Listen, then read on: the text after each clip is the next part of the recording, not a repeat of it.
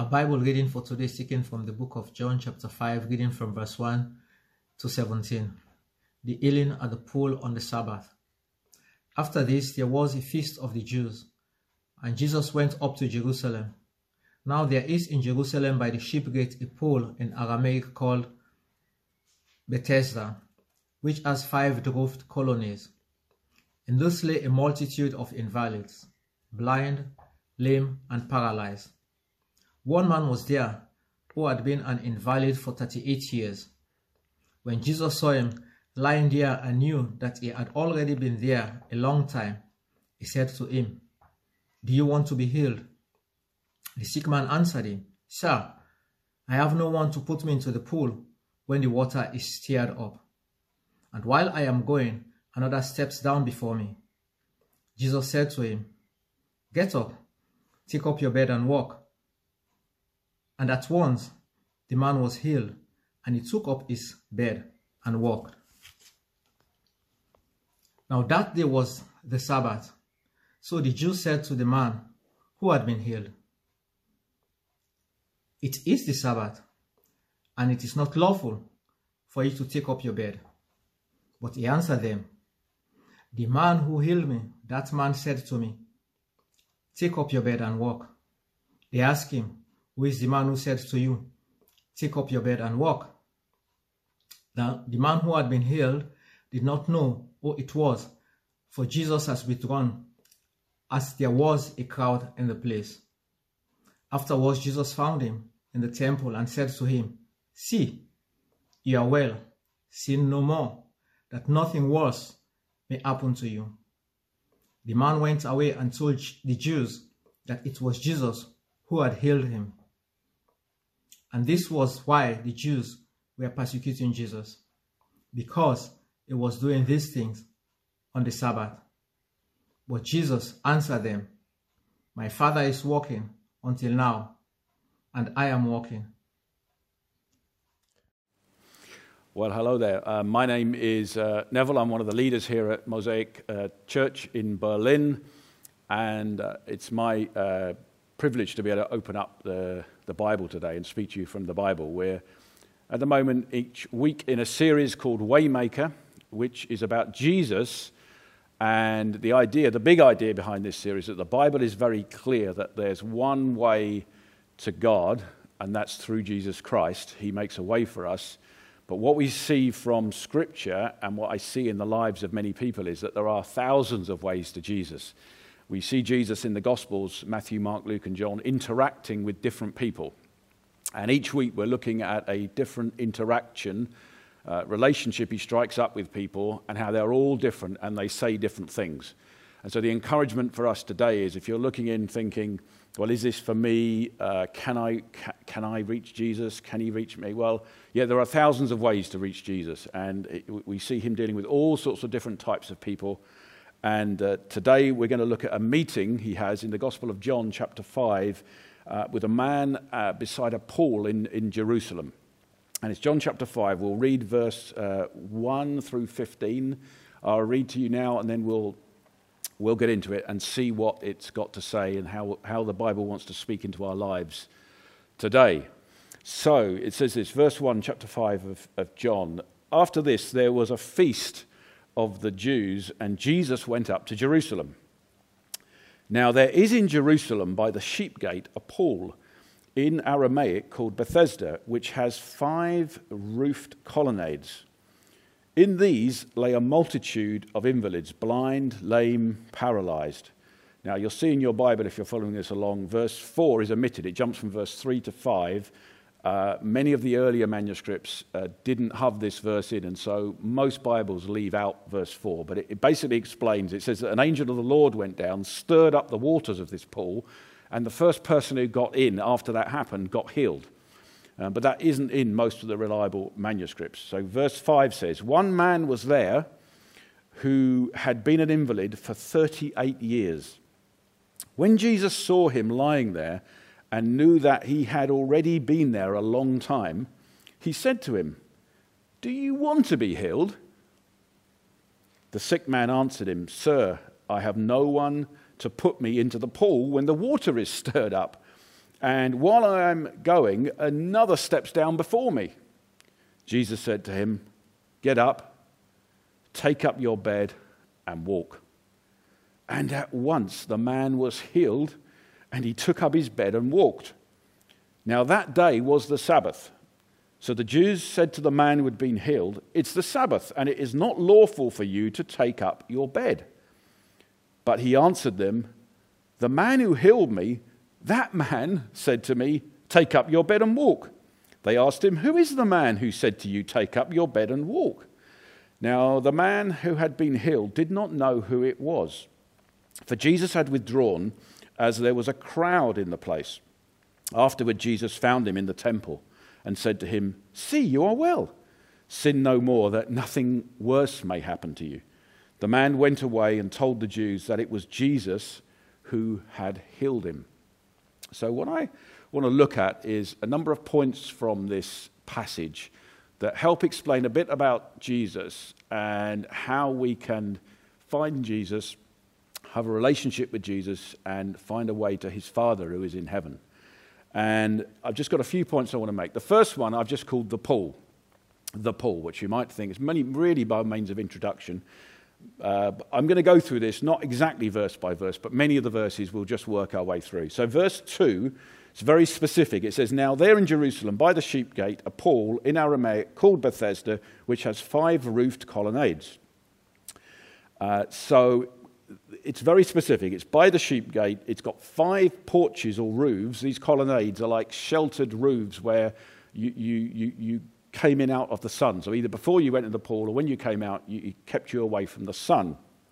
And uh, uh, when the water stirs up, you get healed if you're the first one in. It's very specific.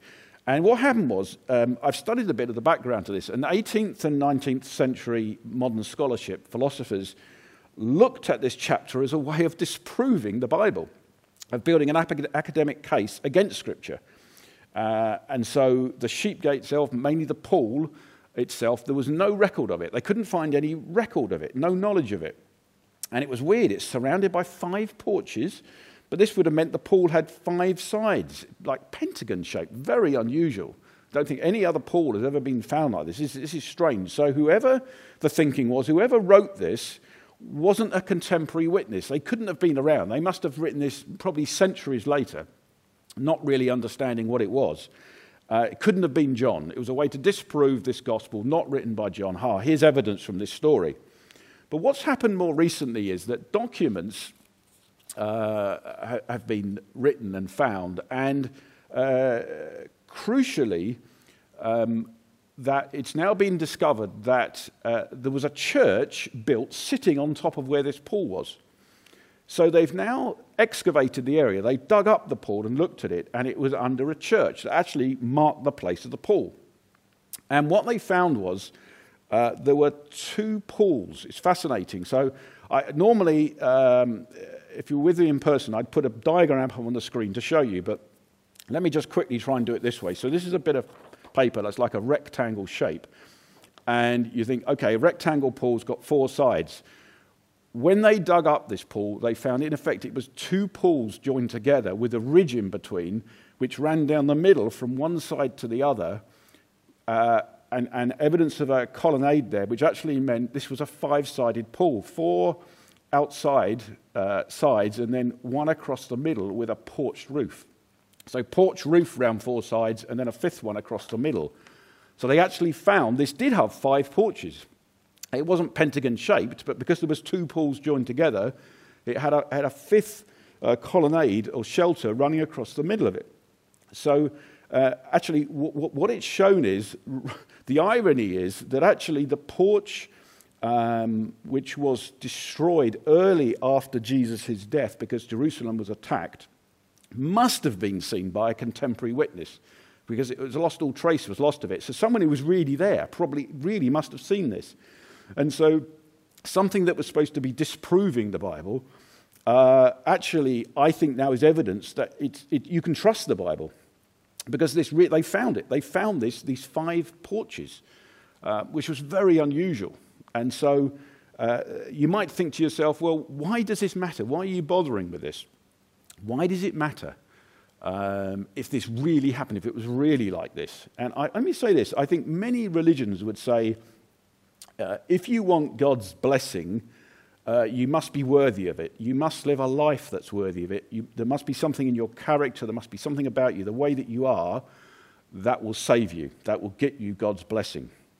Uh, and even as Christians, we can think of the New Testament as like the life of Jesus is like a blueprint for our lives. So uh, if, we, if we love people like Jesus, if we deny ourselves like Jesus, if we serve, if we forgive, if you live like this, it saves you. This is the, this is the mountain we're trying to climb up to do the things that Jesus did. It's, it's, there's a code written down. Jesus did this. He forgave, he self denied, go through many things. If you do that, you'll be saved.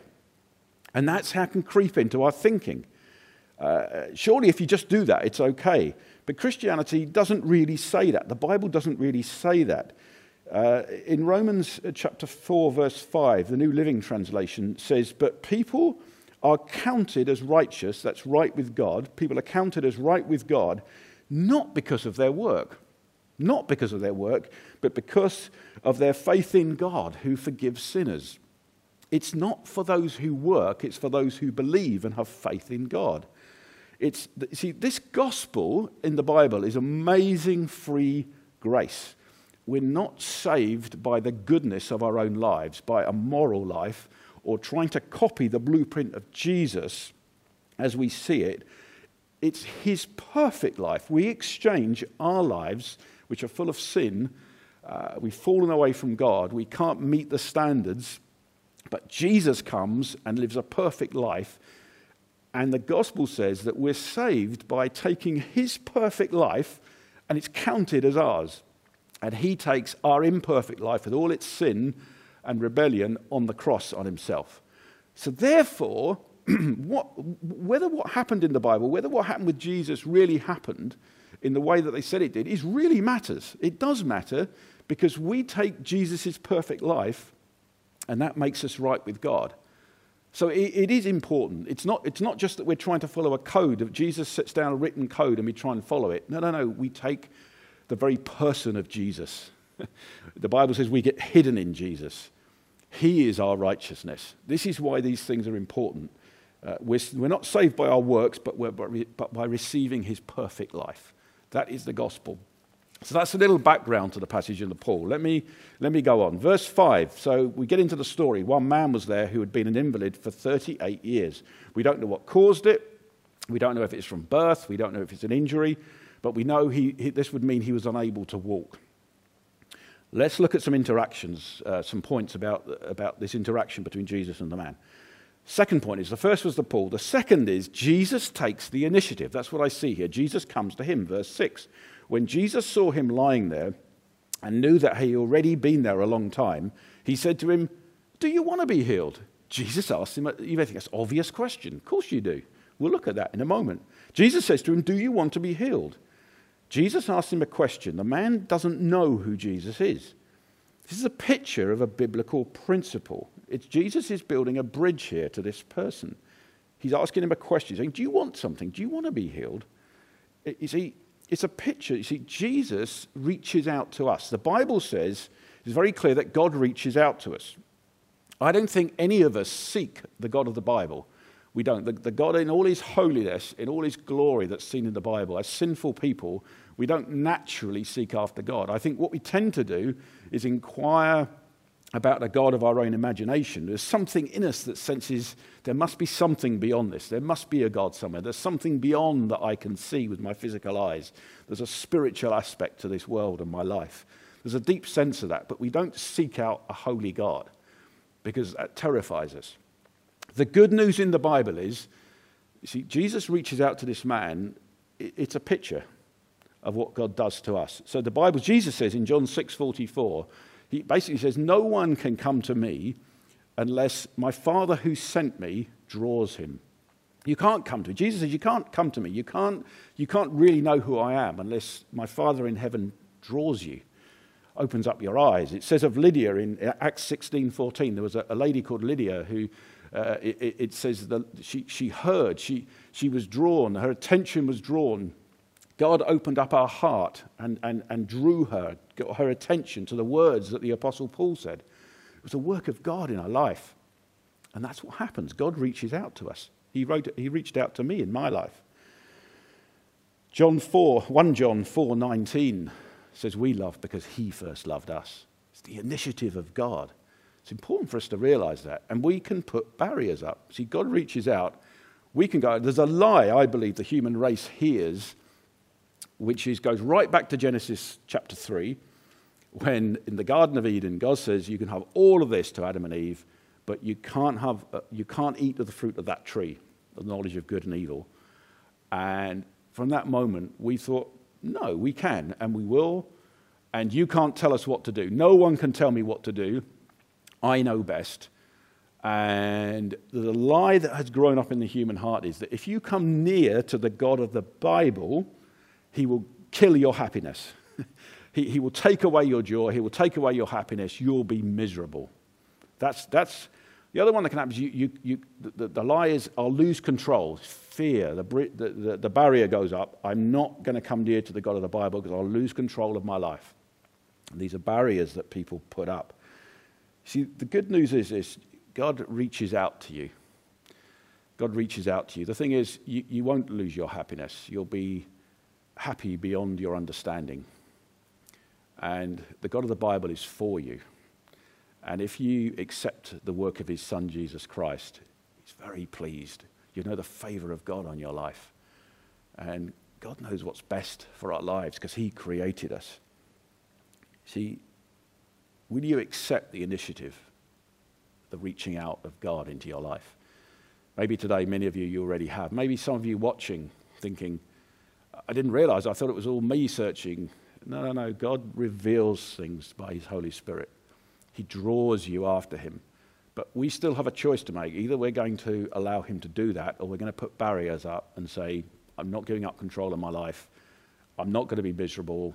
Thank you very much or we make a God of our own imagination, which isn't the real God as seen in the Bible. See, the other thing is this man, I think, he could have been.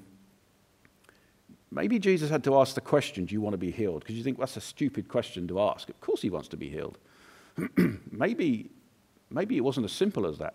38 years sitting on your mat doing what he did, maybe that was his security. Maybe he'd settled himself in this way of life. This is what he knew. And I think we can be like that sometimes. We can, even our pain, even our difficult circumstances, even the things that trouble us, we get so used to them that they almost become security for us. And change is frightening. Uh, or maybe we think, actually, no, there's some things from my past that control me. Maybe some things even that have been done to you, things that have been said to you and I can't leave them behind. It's part of me. Jesus says, Do you want to be healed? There's nothing too strong or too powerful that can resist the question of Jesus, Do you want to be healed? He can pull you out of any circumstance, anything that holds you back, any emotional hold, anything. You have to respond to him. He says, Do you want to be healed? Are you trapped in circumstances? Are you trapped in a way of thinking? Jesus says, Today you can come out of that. But you have to respond to me. You have to respond to my initiative in your life. Is that you today? So we've looked at two things. We've looked at the pool itself, we've looked at Jesus taking initiative. Now let's go on to another thing. I've called this Jesus. We'll go on to the next verse. That was verse 6. We'll look at verse 7. Called this third point Jesus, helper or healer. Or we could say partner or Saviour. Verse 7 The sick man answered him. So Jesus says, Do you want to be healed? The sick man answers him, Sir, I have no one to put me into the pool when the water is stirred up. And while I am going, another steps down before me. So you remember the verse that's omitted, said it, uh, omitted verse 4 says, uh, It's the first one that gets in after the water stirs. This man's saying, No, no, I've got no one to help me, so I never get there in time, never get into the water. Now, this is subtle. So, so the previous point was a bit clearer. Jesus takes the initiative. We can see that with this man. This one is a bit more subtle. Uh, but it's another picture, I think, of our relationship with God. You see, this man is willing to get help or partner with Jesus. He's really saying, Whoever you are, I don't know who you are, he doesn't know he's Jesus. Whoever you are, help me get in the water. I'm up for it. Okay. Yep, help me. I'll, I'll get healed. Help me. Next time these water stirs, get me in there fast. Great. help me, Jesus. Help me. Help me. Help me get in that water. You see, what he's thinking is that the water will save him. He's not looking to Jesus. He doesn't understand who Jesus is. This is Jesus is just a man who's saying, "Yeah, I'll help you get to that water and that's where you're going to get saved. That's where you're going to get healed. That's where you're going to be made whole again. Help me get in the water." It's a picture so often of so many of us. Many of us come to Jesus for the first time. We don't really know who Jesus is. Maybe you're looking in today. You don't really know who Jesus is. And you want Jesus, you've heard some things about Jesus, you want him to help you sort your life out. Help me, Jesus. Even as Christians, we can fall into this trap a little bit if we're not careful. It's like we come to church on a Sunday. We follow Jesus because we think he's going to help us sort our career out, or our relationships out, or our money issues out. The danger is we, kind of beckon Jesus in and say, Jesus, help me with these things because this is where my salvation is. My salvation is in a bit more money. My salvation is in, if I can just get this relationship, that'll sort things out. Jesus, as if my career can go this way, that'll sort things out. This is where I'll find my hope, my salvation, Maybe it's education. If I can just get this degree or qualification or this job, whatever it is, this is, this is my water. If I can just get in there, Jesus, help me. Come and help me. And we invite him in to do that. We're making a big mistake if we do that. We're making a big mistake because we're really saying, Jesus, help me find the things that are really my salvation. And Jesus stands at the door and says, I am your salvation not the water, not your career, not your relationship, nothing. Bible's very clear. It's only Jesus Christ. It's the person of Jesus Christ. It's Jesus himself. He is our salvation. The Bible says in the book of Romans, it says, if anyone confesses with their mouth that Jesus is Lord and believes in their heart that God raised him from the dead, they will be saved confess with your mouth that Jesus is Lord and believe in your heart God raised him from the dead, you will, you will be saved. It's not about, it's not about doing some work. It's not about, Jesus, help me with this. Oh, I'll find it in this. No, no. It's all about your understanding of who Jesus is. Is he your Savior? Is the person and work of Jesus enough for you? See, we should, we should be saying, Jesus, you are my salvation. I don't need to get into the water. I've got you. See, there was a time in my life when I was searching a lot, searching for answers, searching. I was busy searching, searching things out. I was inquiring about many things. Can I find, will my searching end with my career? Will it end with this relationship? Will it end with this book, if I read this, if I do this, if I go here. Searching, searching, restless. Maybe that's you. Maybe you feel restless. Maybe your soul feels restless. It's like, oh, my spirit is restless. Where can I find answers? Jesus says You'll only find them in me. Can't point you anywhere else. The Bible doesn't point you any, anywhere else. Where can I find my joy? Where can I find happiness? Psalm 43 4 says, David says, uh, Then I will go to the altar of God to guard my exceeding joy. David isn't saying, God, help me find joy. He's saying, I'm going to God, who is my exceedingly great joy. It's God Himself. It's no one else. We don't find it in things. You'll always be restless if you're trying to find it in things.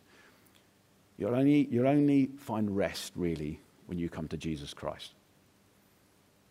It says in the Bible, his resting place is glorious. You find rest. I've come home. I've come to the one who created me. You find rest.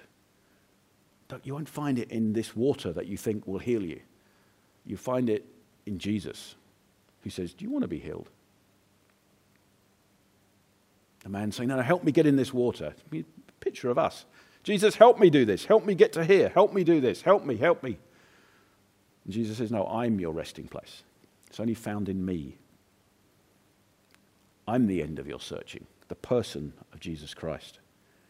Accept Jesus for who he really is.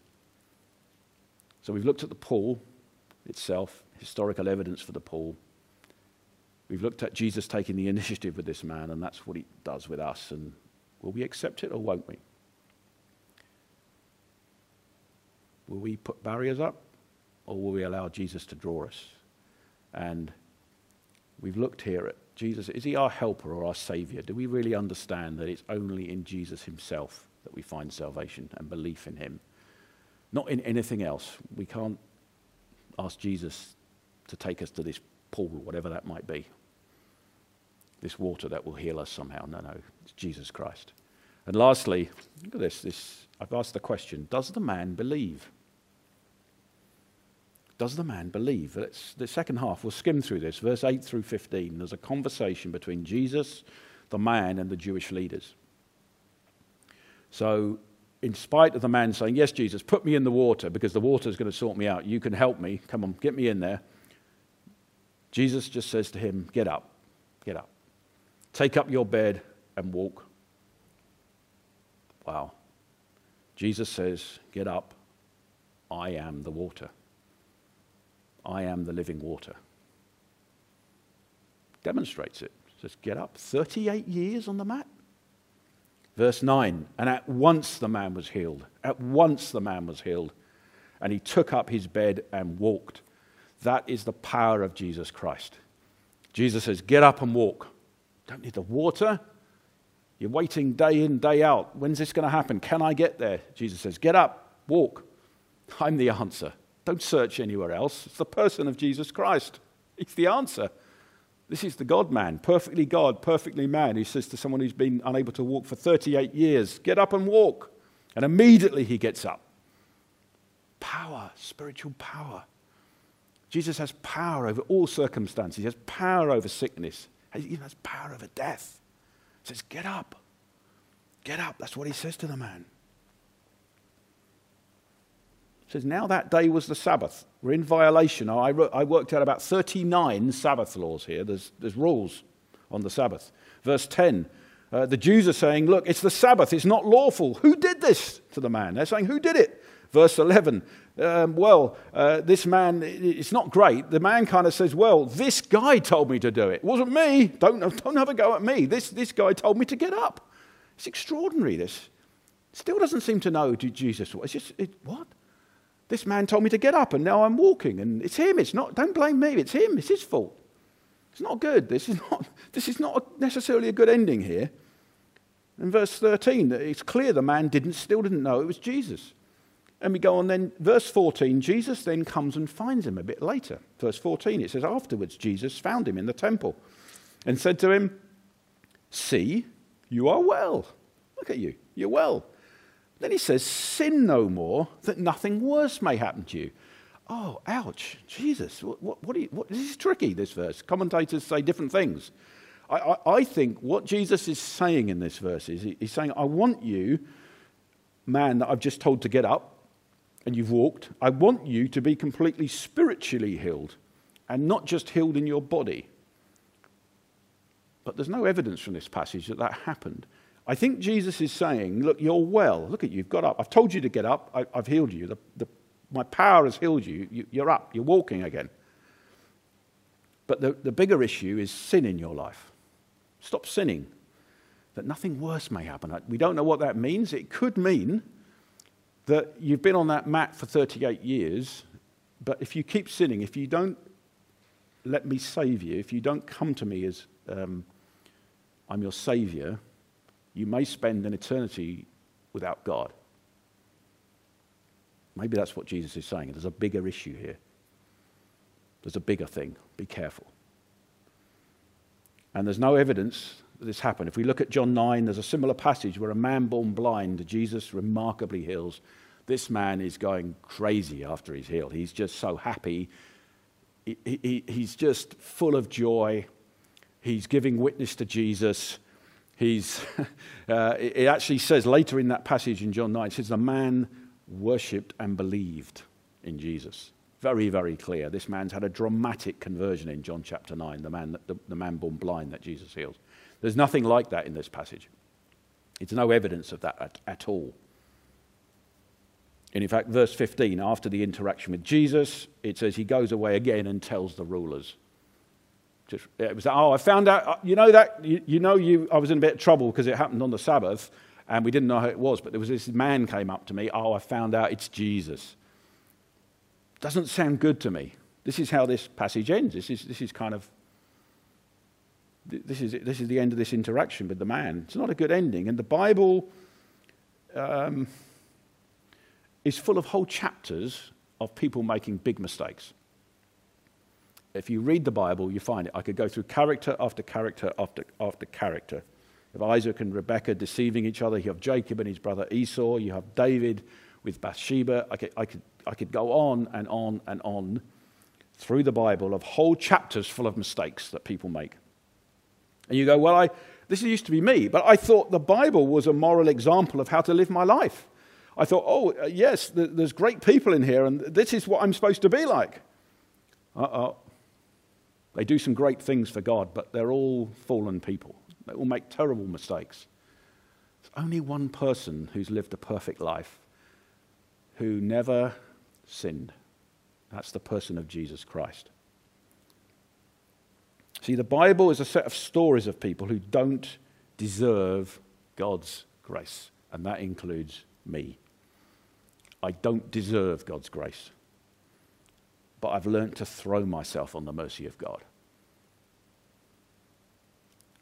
It may surprise some of you, I'm still not perfect. I'm still doing things, I'm still saying things, I'm definitely still thinking things that I'm not proud of. The mercy of God keeps coming to me. You see, the gospel, as I see it in the Bible, is amazing grace. It's the kindness of God. God so loved this world that he sent his only Son not to condemn it, but to save it. Whoever believes in him might have eternal life. Amazing grace. The, the, the, the perfect life of Jesus, this the one, the one who's walked the perfect life, who never sinned, his life should get counted as mine.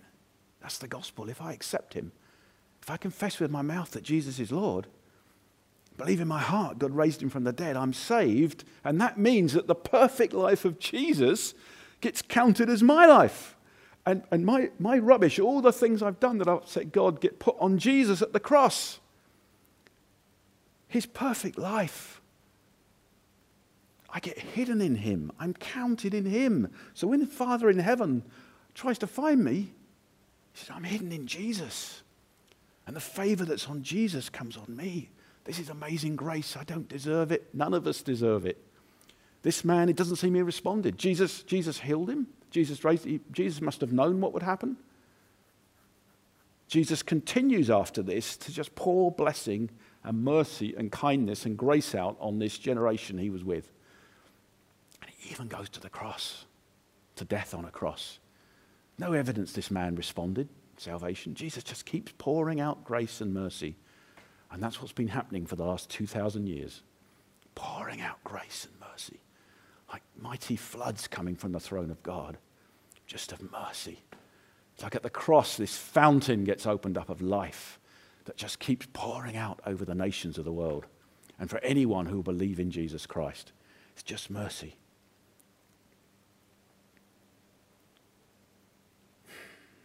You see, people say, well, it's just too easy. I want to say, as I've gone through my life, the more I've understood the grace of God, the kindness of God, the mercy of God, the, the, the, the, scandal of the gospel that my life should be exchanged with Jesus, the more it makes me love Jesus, the more it makes me not want to do things that are wrong. Not because I have to, but because my love for Jesus grows, because I understand that, that the kindness, the mercy that's been shown, That's what starts to shape me from the inside. Not a list of rules I'm looking at on a wall, think, can I do them today? Can I tick them off? It's like I get changed on the inside because I'm just changed by the kindness of mercy of God. God come to me day after day, year after year, still keeps forgiving. And my love grows, and my sense of wanting to do the right thing grows, and I start to get changed. That's what's happening. I think that's what's happening to me. I'm sure that's what's happening to me. Let me just summarize here. You can trust the Bible. Will you respond to Jesus if he's reaching out to you? Will you respond to him? Will you put a barrier up? Are you too stuck in your circumstances? Are you too comfortable where you are? Even though it hurts, at least I know where it hurts. I don't, I don't want to exchange this for something that might be more dangerous. I'm not going to give God control of my life. I'm not going to let him kill my happiness. It's a lie. Don't believe it. Salvation is only found in Jesus Christ and no one else. The Bible says all our rivers of delight are found in him.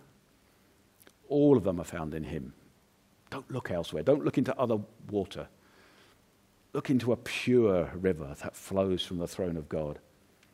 Will you let him be your Lord and Savior and not just your helper or your partner? Let him be Lord of your life. And appreciate again amazing grace. Just be aware of the grace of God in your life and what it's done for you. And you grow to love him and, and you love the gospel and his work and the cross just greater and greater. Let's pray together. Father, we thank you for this passage of Scripture. We thank you for the gift of your Son, the Lord Jesus Christ. And I pray today for any that know that God is drawing them, that they would allow the God of the Bible to draw them through the work of his Son, Jesus Christ. They would reach out to him. Father, I pray for those even now. People would reach out today in these coming days, weeks. Uh, they would find someone to talk to, Father, I pray for those that feel stuck in their circumstances, that they'd find the courage to reach out, talk to someone, receive help. Let Jesus deliver them. Father, I pray for this amazing grace, this gospel of grace, to grow and grow and grow in our appreciation, that we might be changed by better understanding your kindness. Lord, help us with these things. We love the work of your Son. We declare afresh today Jesus, you are the only answer. You are the end of our searching. Jesus, let's pray for the work of the Holy Spirit to come and make the things of Jesus real to us for his glory, for the glory of Jesus. Amen. Amen.